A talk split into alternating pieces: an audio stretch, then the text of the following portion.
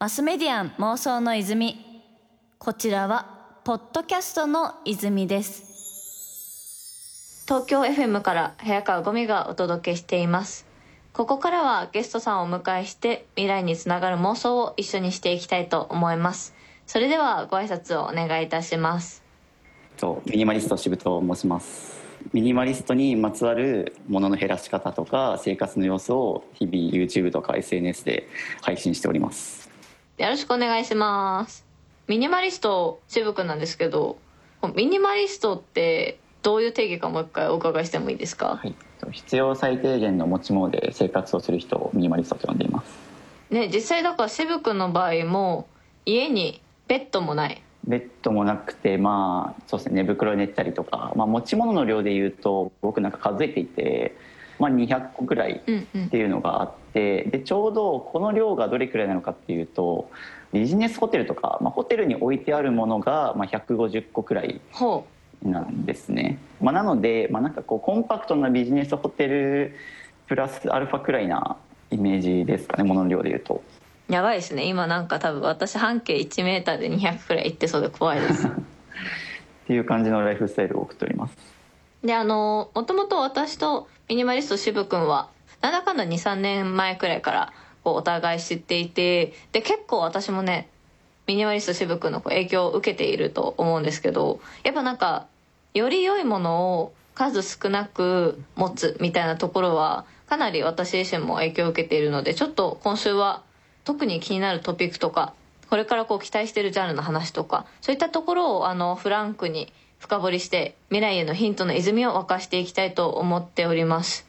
でなんか例えばなんですけどなんか直近そのミニマリスト渋くん的になこれは気になるなとかこのトピックちょっとウォッチしてるなみたいな話とか最近気になるものってあったりとかしますかね？えっと、一つは、えっとまあ、コロナ禍で考えたことなんですけど、まあ、情報疲れっていうワードが一つ気になってる。情報疲れね、はい、情報がミニマルじゃないですもんね。そうですね、まあ、それこそなんか僕の視聴者さんとかでコロナの時になんかこうこういうもの減らしましたみたいな報告で、まあ、テレビを減らしたみたいなもうテレビなくしちゃいましたみたいな、うん、っていうのが、まあ、やっぱりその、まあ、コロナでその日々ワイドショーとかで連日その、まあ、新規感染者数が何人でとか、まあ、やっぱりこうネガティブな情報が入ってきやすいっていうので、まあ、すごいちょっと鬱っぽくなっちゃうと。うんっていうのでもう見たくないっていうのでもうちょっと思い切ってこれを機に減らしてみたみたいな。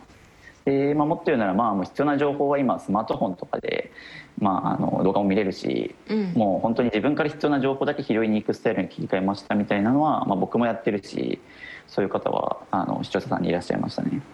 なんかそれこそフォローの数もゼロとかじゃないですか渋君の SNS の。そうです、ね、あそこもミニマルなんだって私は結構衝撃を受けましたね。そうですね。一応僕自身、まあ、SNS は、まあ、すごい情報収集のそうですね。情報源として、まあ、それこそ見る用のアカウントっていうのも別に作っていて、うんうん、まあ、そこで、まあ、仮アカみたいな感じで見てるんですけどで自分のそのミニマリスト支部のツイッターインスタグラムとかはもう一切フォローしてなくて、うんねゼロ。っていうのも僕はもう純粋にその結構フォローしたとかそのフォロー返されたとかで一回仕事で会ったことがあるのになんかフォロー返されてないみたいな。今結構そのフォロー欄から人間関係がすごい垣間見れるじゃないですか。うんまあ、それが一種、まあ、その SNS のいいところこの人はこんな人から影響を受けていて仲がいいんだみたいな。それは良さであると同時にやっぱり今デメリットも多い。で僕なんかはそういう情報発信をしてたりして、まあ、それこそ今回でいうとまあラジオを呼んでいただいてもともとごみちゃんとは接点あるけど、うん、じゃそういう新しい番組で接点できました。じゃあちょっとフォローしとくかみたいな、まあ、一種その、ね、まあ、期限取りとか営業でフォローしてる側面って絶対あると思うんですよね今。なんかこの空気の読み合いみたいになる時あるよね。これは僕からはフォローしなくていいだろうみたいな。でもなんか後日、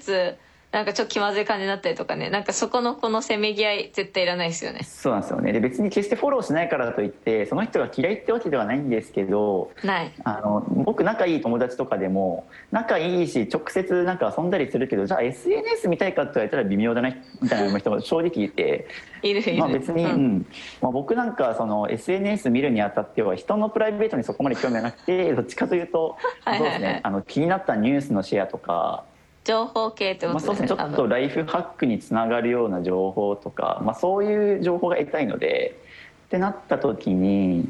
ぱそのフォローしてるしてないでその人間関係の、まあ、そこかもう考えるのが嫌ですねこれを。今話したことを考えるのが、うん、それが一番ね時間がもったいないですよね。うん、そうなんですよね。マスメディアン妄想の泉。いやめちゃくちゃいいですね。そのある意味ちょっと先週はどちらかというと時間とかお金のその部分でのミニマリストみたいなところのお話だったけどでもなんか結構その情報とか脳のリソース的な意味でのなんていうんですかね脳の占有のミニマリズム化みたいなのも結構なんかあるのかなと思ってなんかそのあたりやっぱりこう情報も断捨離じゃないですけどこうこんまりしていってるような感覚があるんですけどなんかやっぱそういうこう概念的なミニマル化みたいなのってそれ以外にも何かしてたりしますかね？そうですね、まあ、やっぱりさっきの言ったその SNS とかもそうですけどやっぱ根本はその最近のデジタルデトックスとかうんあのまあデジタルからちょっと距離を置こうよみたいな風潮はちょっとあるかなと思っていて、まあ、それこそあのスマートフォンが登場したことによってこれ一つでまあ何でもできるようになって、まあ、ミニマリストがまあ増え始めたというか、ミニマリストがしやすい環境がスマホの登場で、まあ、それこそシェアリングサービスが使えたりとか全部自分でたくさん所有しなくてもこれ1個あればいいっていうので。まあ、便利になったんだけど逆にスマホ1台で何でもできるようになったがゆえにここからすごい大量の情報が入ってくるっていうので、まあ、まさに情報疲れを起こしてるっていうので、まあ、うん僕自身あの、まあ、ニュースサイトとかも絞ったりとか、まあ、そもそも SNS の点で言うと、まあ、フォローとかも僕いいとこまあ2 3 0人ぐらいじゃないともうなんか見切れないなみたいなあ。なんか分かっ、うんあって。わかるだからなんか私も結局見ない前提で今のフォロー数でなんか見る前提だともう多分2 3 0人じゃないと無理だと思う。そうっていうので、まあ、結局だからフォロー100人1000人とかしてるけど結局全部は見てないじゃないですか、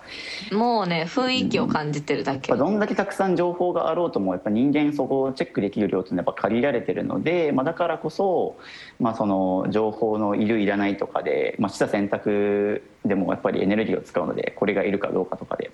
まあ、そういう選択疲れを減らすっていう点で、まあ、まず情報が一つうん。とかであとあの、まあ、前半でその片付けでその家をすっきりするみたいなっていうのもこれも一種情報疲れを減らすためのまあ、アプローチ手段かなと思っていて例えば僕今そのインプットというかこう目に入ってくる意味での情報みたいなとこも含めて。そうですね、まあ、まさに物にも情報が詰まってるっていう話なんですけどうん。で僕も今 Zoom で撮影していて、まあ、そのスタンディングデスクの前に立って作業してるんですけどこのスタンディングデスクの上に置くものっていうのは僕も3つしか置かないって決めてるんですよね。いうのが今この撮影に使ってる MacBook と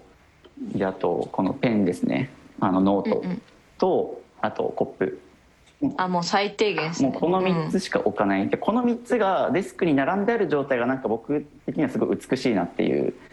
うん、うん、しかもルール化してるから片付けも楽そうですよね。それ以外を一回あのどっかにしまわなきゃみたいになりますもんね。そう。で逆にスマートフォンとかはここに置こうと思えば置けるんですけど4つ目として、うん。やっぱ置くとなんかスマートフォンのその通知とかやっぱなんか視界にスマートフォン映ってるとそこにすごい意識持っていかれるなみたいな、うん。っていうのでもうスマートフォンは極力なんかちょっと遠くを離れたところに置くとかもうポケットめ視界から外すみたいな。っていうのはなんかルールとして決めてますね。あでもなんかちょっとずれるかもしれないけど私割とこうスマホ上のアプリの数はかなり減らしてるというかこう削ってる方だなという感じがしてなんかそのあたりとかもねこうやっぱ情報が多かったりとかこの通知が多いだけで結構ストレスだなと思ってなんかそういうところからこう変えていくっていうのもありなんだろうなって思いましたね。そうですね。スマホで言うと例えばもう僕あの音が鳴る通知全部切ってるんですよね。わかる。もう無理だよね。